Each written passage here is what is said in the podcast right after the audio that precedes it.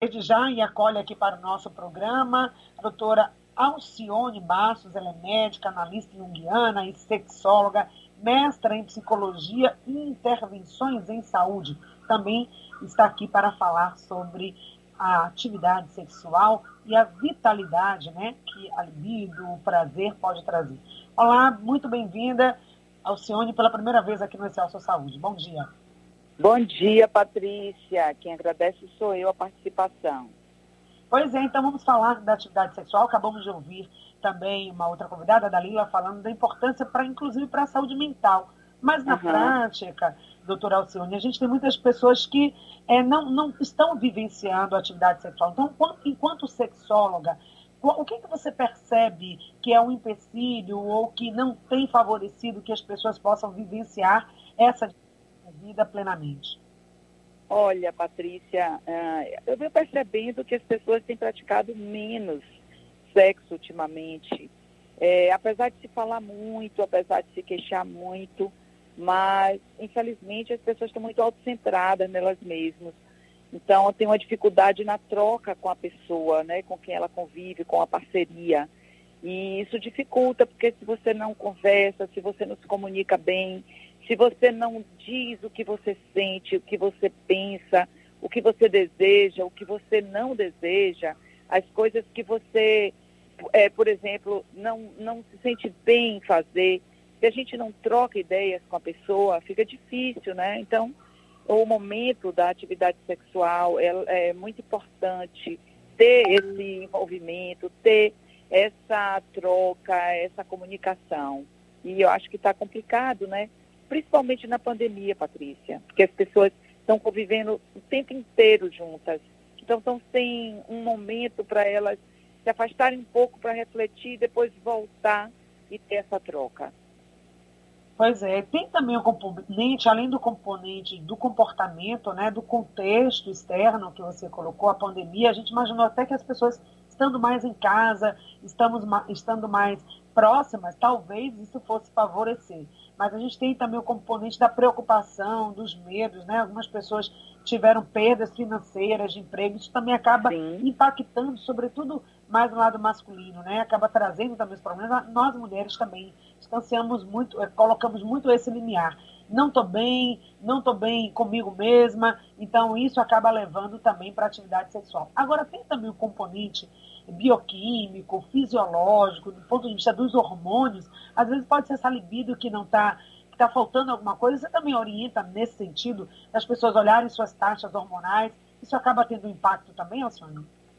Olha, é, sim, influencia, mas não é o principal responsável, tá? Uhum. É muito comum as pessoas irem no médico e dizer, ah, doutora, eu não estou com desejo, perdi meu desejo, ou o homem neurologista, e se queixar como se o responsável fosse um hormônio, uma substância. E isso é muito mais fácil a pessoa querer tomar uma pílula, uma substância que faça com que ela passe a ter desejo, que ela passe a ter mais uh, disposição, predisposição para o sexo. Mas só que isso não é bem assim, tá? O hormônio é importante, por exemplo, para você ficar bem com você mesmo. O hormônio é importante para você praticar atividade física o hormônio importante para você se alimentar bem, o hormônio importante para você ter disposição para levantar cedo, ou para você dormir, ter uma boa noite de sono, para você se sentir desejável, com autoestima alta, para você melhorar sua pele, seu cabelo, as unhas. Então, assim, o hormônio vai ajudar você na sua autoestima, no seu bem-estar. Mas ele não vai fazer com que você passe a ter mais desejo. Claro que com a evolução, a gente vem percebendo que algumas mulheres, após a menopausa, elas perdem muito a qualidade do hormônio dela, tanto feminino quanto um pouco da testosterona. E, ultimamente, a tendência dos ginecologistas é fazer essa reposição. Então, muitas mulheres têm se beneficiado com a reposição hormonal. Não é a mesma coisa para os homens, tá? Os homens não podem fazer reposição de testosterona, por exemplo, se eles não tiverem com a taxa muito baixa, porque isso pode causar prejuízos sérios para a saúde. Então, por exemplo, o homem que toma testosterona, muitos homens tomam androgênio, às vezes tomam até é, estimulantes, sem ir ao médico, sem prescrição, isso é muito preocupante, risco, porque né? pode levar a desenvolvimento até de carcinoma, entendeu? Neoplasia. Então a gente tem que ter muito cuidado, muito cuidado mesmo. Pois é, né? Tomando essas medicações de forma indiscriminada, sem uma orientação técnica, isso compromete a saúde como um todo. Isso vem acontecendo muito pelo lado das mulheres, às vezes uma frustração, às vezes aquela relação da conversa mesmo, que não está muito bem resolvida, então as mulheres se fecham também nesse momento, né? Dali daquele momento de intimidade, porque não há aquela cumplicidade, não há o respeito. A questão da violência feminina também acaba é, gerando isso, esse afastamento. Então, enquanto sexóloga, Sim. também psicóloga, você traz isso, né? Aquela conversa, é dizer o que, que é bom, o que, que não é. E aproveitar Sim. esse lance tirar um pouco do tabu, né, doutora? O preconceito Sim. também. E achar que o sexo era só para o momento da procriação. Agora os filhos já cresceram.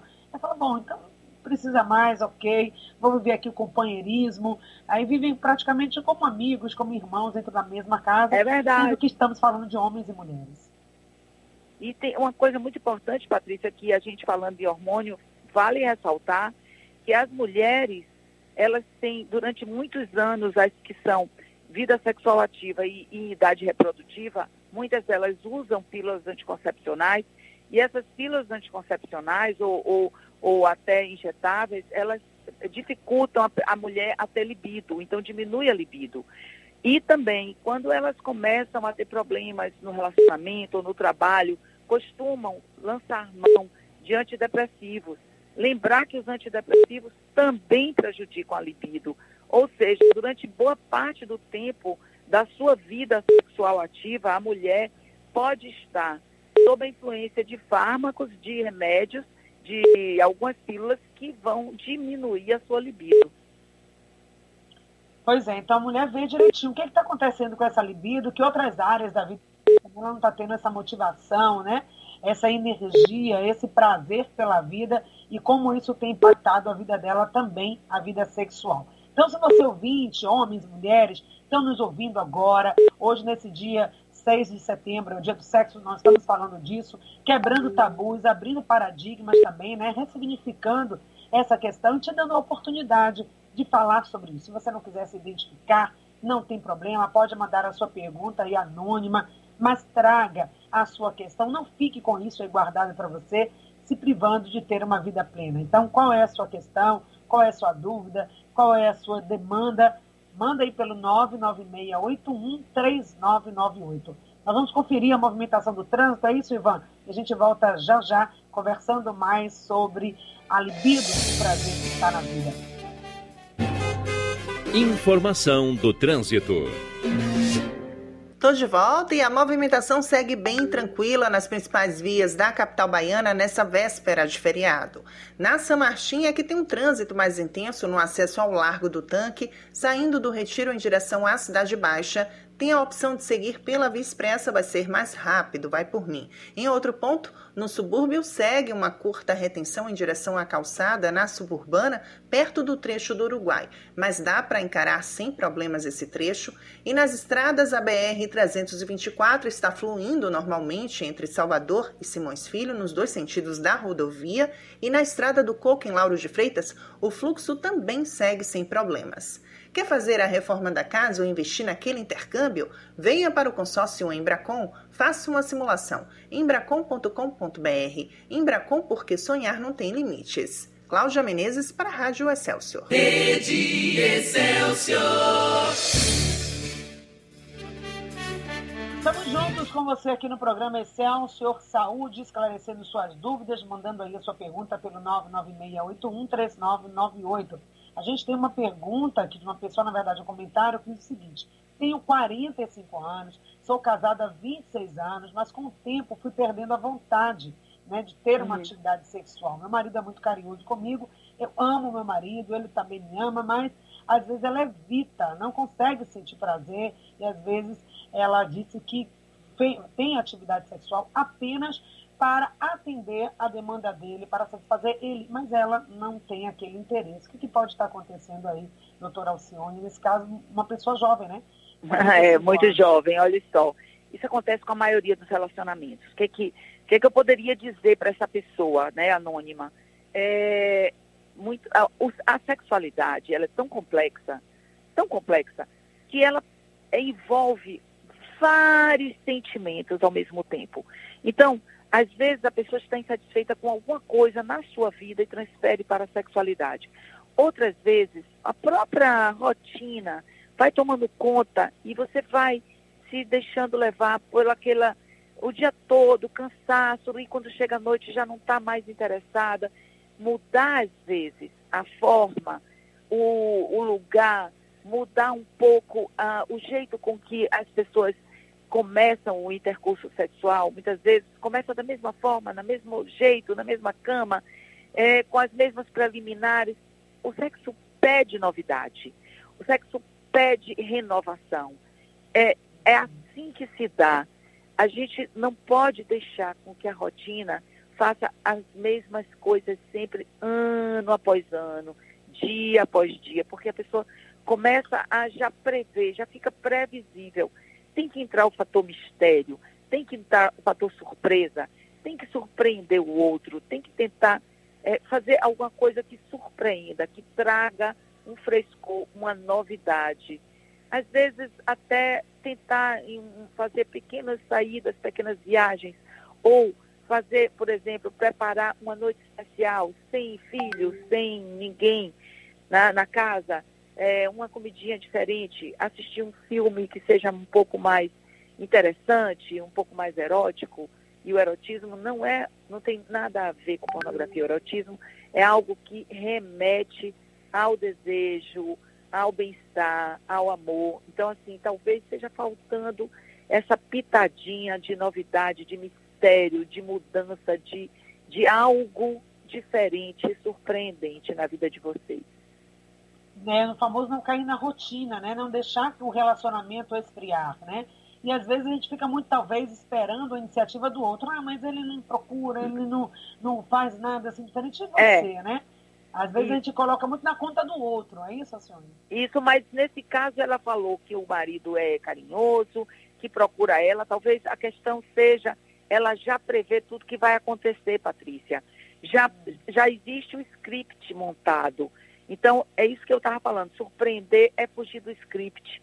É fazer de conta que, é começar uma brincadeira, porque o sexo tem muito mais a ver com o lúdico do que com o sério.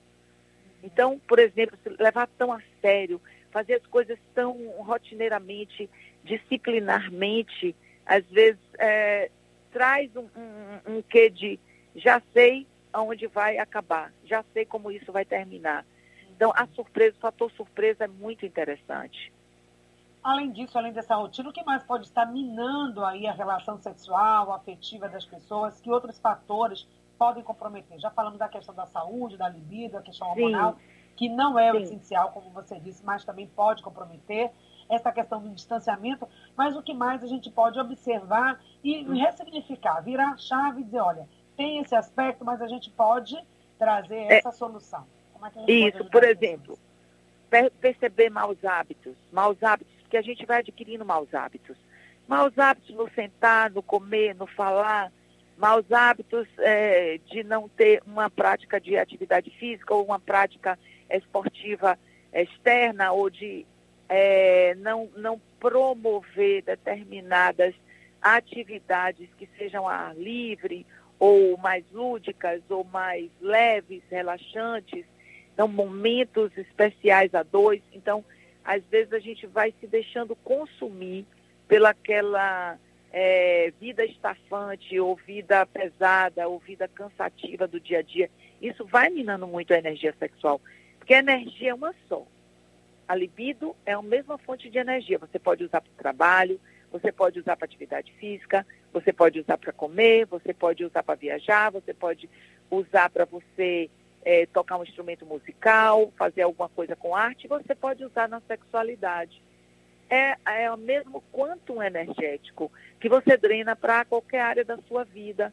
Então, muitas vezes você está drenando essa energia ou intrapsíquica, ou seja, não usando para fora, e está se consumindo internamente com essa energia, e às vezes pode levar a depressão, a manias, entendeu? Porque a energia é a mesma. A forma como você vai disponibilizar essa energia que existe em você para você praticar o que quer que seja, não apenas o sexo, mas outras atividades também, é que vai mudar. É o olhar, é a forma, é a predisposição. Como eu estou gastando minha energia, a minha libido, entendeu? Uhum. Tem a pergunta aqui da Ana: em que momento esse assunto sexo pode ser introduzido na vida das crianças e também dos adolescentes? Porque agora todo mundo em casa, né, com acesso fácil à internet, vai tudo procurar Verdade. o doutor Google. Mas quando falar desse assunto, quando introduzir isso na vida, é, na, nas pessoas é, é jovens? É, excelente pergunta, Patrícia. Excelente pergunta. Deixa eu te falar, isso é muito importante mesmo. As pessoas acham que precisa ter um momento X, por exemplo, aulinha de inglês desse quinta, das 9 às 10, para falar de sexo com as crianças. Não. O que, que acontece? A gente precisa aproveitar as oportunidades naturais está assistindo um programa, você percebe que a criança ficou inquieta, incomodada, excitada excessivamente com alguma cena, é o momento, talvez, de introduzir aquele tema. Ou percebe que a criança está muito reclusa, está muito concentrada num determinado jogo, está muito evitando alguma coisa, ou está muito agressiva. É o momento de chegar e perguntar: o que está acontecendo, meu filho, minha filha? Está sentindo isso, aquilo, alguma coisa? Quer me perguntar alguma coisa? Tem algo lhe incomodando? Então, assim, sempre aproveitar as oportunidades, seja dos eventos que você está vendo, que está acontecendo com, na escola, ou dentro de casa, ou com o vizinho, ou num programa, ou num filme, para trazer o tema à baila. É aquela situação em que a criança, às vezes, vê um objeto que é ligado à sexualidade, como um condom, que é a camisinha, ou como algum artefato, e a criança olha para aquilo, sabe que aquilo é algo que ela não pode tocar, e aí ela já é, se esquiva ou olha diferente, ou na hora de perguntar, os pais ficam sem saber como responder aquela pergunta. Então, as crianças precisam de respostas simples, objetivas e que satisfaçam apenas a pergunta que ela fez. E não ter uma explicação muito grande, entendeu? Então, se a, a pessoa pergunta, por exemplo, para que serve aquilo, aquele objeto como uma camisinha, pode ser a roupinha que o seu pai coloca no pênis para evitar que sua mãe tenha um bebê. Pronto. Ah, por que, mamãe? Por exemplo. Aí vai a, a segunda resposta porque eu já tenho bebê suficiente. Dois, não quero ter mais o terceiro, porque não é o momento agora. Coisas simples, pontuais, respostas simples e pontuais que satisfaçam apenas aquela pergunta. Ou se for mais complexo, for um adolescente que está envolvido uma questão, por exemplo, ligada a drogas, perguntar é sempre melhor perguntar o que a criança, o que o adolescente acha, pensa, sente do que primeiro informar. Se você vai primeiro informando, dando não, você faz com que a criança ou o adolescente evite o tema, evite perguntar, porque ele faz assim, poxa, essa pergunta não é legal. Ou isso vai, vai trazer um incômodo, ele pensa aquilo, entendeu? Então é sempre bom os pais deixarem a criança falar primeiro. O problema é que, em geral, os pais não têm a sua própria sexualidade bem resolvida. Eles se sentem eles mesmos constrangidos com o tema. E se você se sente constrangido com o tema, se você não se sente à vontade para falar sobre determinado tema, provavelmente você não vai conseguir satisfazer a necessidade do seu filho, sua filha. Verdade. Grandes dicas é abrir realmente esse leque de possibilidades, viver o prazer intensamente, entender que a libido, que é o prazer, a energia sexual é uma energia que move a vida, né? Você está bem com você, você vai ter vontade de ter esse prazer, inclusive físico, sexual, e também, se você seu companheiro, sua companheira, você vai querer também facilitar que ele também ou ela tenha esse mesmo prazer e juntos vão fazer essa construção, essa caminhada de uma vida sexual plena e saudável, claro, mantendo também todas as questões aí de segurança para, e de saúde também dentro desse aspecto. A gente agradece muito a sua fala aqui no nosso programa. Esse é o seu Eu que agradeço, Patrícia. Quero que eu, você deixe eu, ainda eu, uma mensagem eu queria final finalizar. Queria finalizar dizendo para as pessoas que já está mais do que provado em pesquisas científicas que casais que têm uma vida sexual ativa, saudável e prazerosa têm um relacionamento muito melhor e uma qualidade de vida em termos de saúde mental, corporal, orgânica muito melhor. É incomparável se a gente for ver casais que praticam regularmente, de forma prazerosa o sexo, e casais que não praticam, a diferença é gritante, tanto organicamente falando, é, mentalmente falando, quanto emocionalmente falando. Como nesse comportamento, né? A gente percebe isso.